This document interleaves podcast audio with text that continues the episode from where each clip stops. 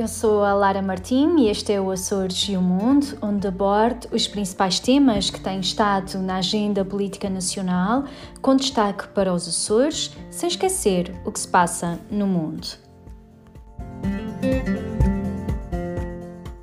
Esta hum, semana ficou, eh, acima de tudo, marcada também pela hum, audição do seu Ministro da Defesa Nacional, em que eh, eh, podemos colocar-lhe um conjunto de questões eh, a nível internacional, no âmbito da presidência portuguesa da União Europeia, mas também no âmbito eh, da Cimeira da NATO e depois também a nível nacional e regional, eh, com um conjunto de questões colocadas relativamente à forma como as Forças Armadas têm continuado a apoiar o combate à pandemia e agora este processo de vacinação que tem acelerado um, de forma significativa a nível nacional, mas também a nível regional, além de também questionarmos sobre os meios que estarão disponíveis para esta época de incêndios a nível nacional. Nós sabemos que um, é uma época muito difícil, muito complicada, mas uh, também uma área em que o governo tem feito investimentos assinaláveis para que possa ter ao dispor os meios aéreos necessários para este combate aos incêndios e um, tendo em conta que também é da competência da Defesa Nacional um, no âmbito da Polícia Marítima, de forma particular, assegurar de facto a segurança dos banhistas e, portanto, preparar esta época balnear que mais uma vez é também condicionada uh, por estarmos a viver num período de pandemia, uh, também questionamos o Sr. Ministro para perceber quais são os meios que estão a dispor uh, e também qual tem sido este trabalho de sensibilização também da população para as regras que é necessário serem cumpridas. Foi uma audição muito interessante, uma audição longa também, porque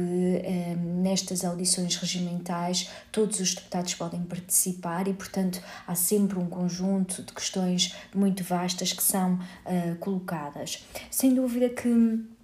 é de assinalar a presença portuguesa da União Europeia. Eu tenho já na última semana abordei esta questão, que é, é uma questão eh, de facto muito relevante, porque o, contributo que Portugal deu para um conjunto de dossiês também na área da defesa, dossiês europeus na área da defesa, foi significativo, acima de tudo na definição de uma bússola estratégica, de uma, eh, de uma, de uma das condições, digamos assim, das, das principais ameaças ameaças que os Estados-membros consideram que a União Europeia enfrenta. Houve aqui um trabalho de uh, discussão política sobre esta nova estratégia de defesa europeia que um, é de assinalar o contributo português. Um, na minha intervenção inicial, uh, eu foquei uh, de facto estas questões a nível, a nível internacional, em particular da Cimeira da NATO, do trabalho que está a ser feito na definição dos conceitos estratégicos de defesa,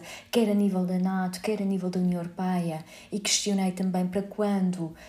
se, iniciará a discussão do conceito estratégico de defesa nacional, a que o Sr. Ministro referiu que a seguir ao verão a perspectiva é que se comece já a trabalhar nessa revisão. Um, e claro, questionei também e assinalei os investimentos uh, muito relevantes que estão a, a, a ser um, iniciados em diferentes áreas, na área da Marinha, com um investimento superior a 350 milhões de euros na aquisição de seis navios de patrulha oceânico. Este é um investimento muito significativo e que terá um impacto também muito uh, grande uh, na vigilância do mar à volta dos Açores e da Madeira e, portanto, de toda esta, esta hum, vasta área que é da competência eh, nacional de hum, fiscalizar e vigilar e de também uh, garantir a busca e salvamento e, portanto, este investimento é sem dúvida um investimento muito importante. Os navios vão começar a ser entregues em 2023 até 2029 e, portanto, há aqui um esforço muito grande uh, em termos de investimento na Marinha e que uh, é um sinal também que voltamos a investir nesta área porque, uh, de facto, os navios que nós temos são navios com mais de 30 anos e que necessitam de também uma atualização que será, sem dúvida, muito importante. Outro investimento também significativo prende-se com a vertente um, de, do, do combate aos incêndios e dos meios aéreos e também neste âmbito, além dos 49 milhões de euros já previstos, houve um reforço de mais 15 milhões e além disso também estão previstas um conjunto de verbas, quer no PRR, quer um, portanto, quer no plano de, eh, de, recuperação e resiliência, que são os novos fundos europeus, quer também no próprio programa operacional, portanto, nos fundos comunitários que Portugal recebe, uh, estão também previstos valores significativos para reforçar os meios aéreos e capacitar também assim as Forças Armadas para os combates aos incêndios e depois também na vertente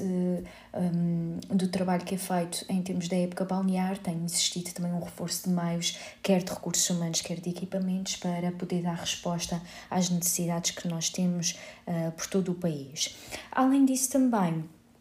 questionei sobre uh, o ponto de situação do Atlantic Center e do Centro de Operações Space Surveillance and Tracking. Eu levanto sempre estas questões nas audições com o Sr. Ministro para também, por um lado, pressionar, e, e, é, e é importante nós fazermos este trabalho de pressão para garantir que o, que o Governo da República continue atento a estes projetos uh, e, por outro lado, também para podermos acompanhar os desenvolvimentos que estão a ser feitos. E no âmbito do Atlantic Center, que foi um uh, dos projetos uh, do Governo da República em cooperação com o, a região autónoma dos Açores e que um, a base da criação deste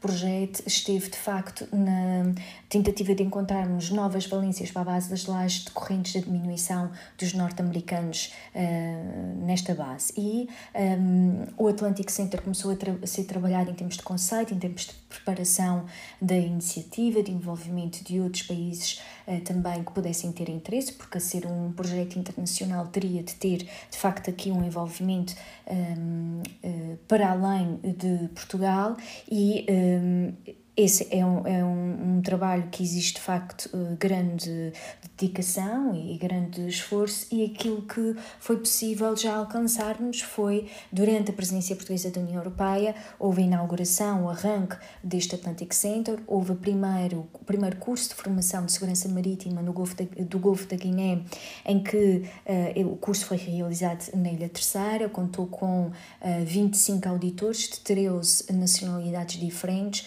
e foi assinado também um memorando de entendimento com 16 países, eh, quer da América do Norte, quer da América do Sul, quer da África, quer eh, do continente europeu e que demonstra bem, de facto, a importância e o papel que este centro poderá ter em termos de formação, em termos de think tank, eh, ou seja, em termos de construção também de pensamento estratégico ligado ao Atlântico e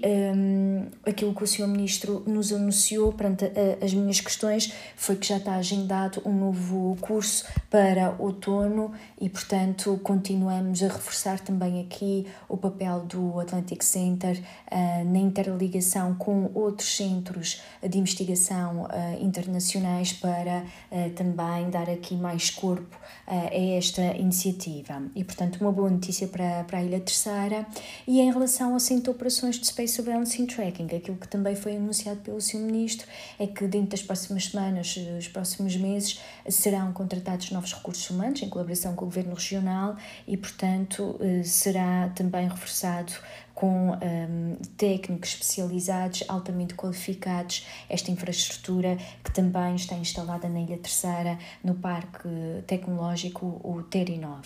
Um, além disso, também nesta audição, eu uh, saudei as Forças Armadas, em particular os militares que se deslocaram aos Açores uh, e que vieram com mais vacinas e que permitiram, de facto, um, garantir que as pessoas eh, que vivem nas ilhas que não têm hospital, portanto, o Corvo já estava uh, tudo vacinado, ou com quase todas aquelas pessoas, pelo menos todas aquelas pessoas que queriam já tinham sido vacinadas, e um, com esta operação uh, que foi de facto também garantida pelas Forças Armadas, foi possível uh, vacinar aquelas pessoas que queriam ser vacinadas nas restantes cinco ilhas que, dos Açores que não têm hospital. E, portanto, esta é uma operação de facto muito relevante porque permite uh, protegermos ainda melhor estas, estes açorianos que vivem nestas ilhas que não têm hospital. E, portanto, saudei de facto este trabalho, que foi um trabalho assinalável relativamente à vacinação nos Açores. Além disso, também um, eu defendi nesta audição a importância de nós acelerarmos os processos de rentabilização de património de defesa. Isto porque nós temos património um, do Governo da República e, em particular, do, da, da Defesa Nacional, eu diria que em todas as ilhas dos Açores, muito uh, deste património está abandonado, está devoluto ou necessita de facto de requalificação, mesmo que não sendo uma requalificação, uma requalificação plena, a realidade é que necessita de intervenção. E em muitas destas situações já houve manifestação de interesse, quer por parte de particulares, quer por parte de entidades públicas, para poderem uh, rentabilizar este património. E uh, aquilo que eu questionei é que soluções estão a ser trabalhadas para que de facto haja uma estratégia com o objetivo de podermos avançar de forma mais célere e um, aproveitarmos também, garantirmos que, estas, que estes processos e que estas oportunidades, estes interesses manifestados são efetivamente aproveitados para uh, recuperarmos o património da defesa, para rentabilizarmos este património e, acima de tudo, para desenvolvermos as nossas uh, ilhas uh, e a nossa região. Aquilo que o Sr. Secretário de Estado Adjunto da Defesa Nacional transmitiu foi que o Ministério da. Uh, portanto, o Ministério da Defesa Nacional, o Ministério das Finanças e o Ministério da Infraestrutura e Habitação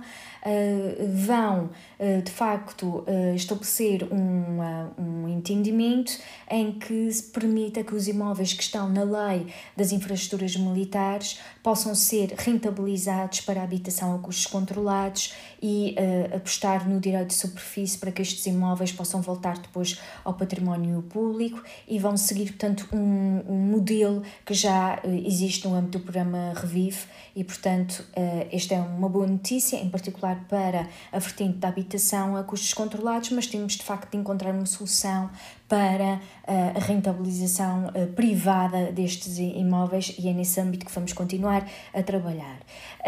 por fim, dar nota de duas últimas questões. Eh, uma referente às vacinas, porque houve algumas notícias a nível regional que iria haver uma diminuição do número de vacinas que são enviadas para a região e por isso nós apresentámos um conjunto de questões à Ministra da Saúde, que aguardamos resposta, mas acima de tudo para que, se, para que ela possa efetivamente eh, confirmar se existe ou não esta redução no fornecimento de vacinas um, e se assim é, eh, porque é que é e quando é que foi comunicada à região. Solicitamos também o calendário do envio das vacinas para os Açores um, e as respectivas quantidades e um, também uh, tentámos e, e colocámos questões para perceber uh, quais são os critérios de distribuição das vacinas, uh, em particular para se cumprir de facto todos os critérios só estão a ser cumpridos também com a nossa região e, um, e portanto estamos a aguardar de facto que a senhora ministra nos responda a estas questões. Por fim, dar também nota que o governo publicou os requisitos de candidatura para a acesso e ingresso em universidades portuguesas, em instituições de ensino superior, para o ano letivo 2021-2022, para os candidatos imigrantes portugueses, familiares que com eles residam e luso-descendentes. E, portanto, estão definidas todas as condições, que são condições especiais para que os nossos imigrantes, os nossos luso-descendentes possam uh, vir estudar para Portugal. E, portanto, eu julgo que esta também é uma boa notícia porque abre-se aqui uma nova oportunidade uh, dos uh, nossos imigrantes, do, dos nossos luso-portugueses poderem estudar no, no nosso país, até na nossa região autónoma dos Açores e, portanto, um, se precisarem de mais informação, se tiverem interesse nesta, um, nestes requisitos, eh, por favor contatem, o meu e-mail é lara.martinho.ps.parlamento.pt e eu terei todo o gosto em poder dar todos os detalhes relativamente a estas eh, novas medidas. Já sabem, eu, eu continuo a deixar o meu conselho sempre, protejam-se, protejam os seus e encontramos daqui a oito dias. Até lá!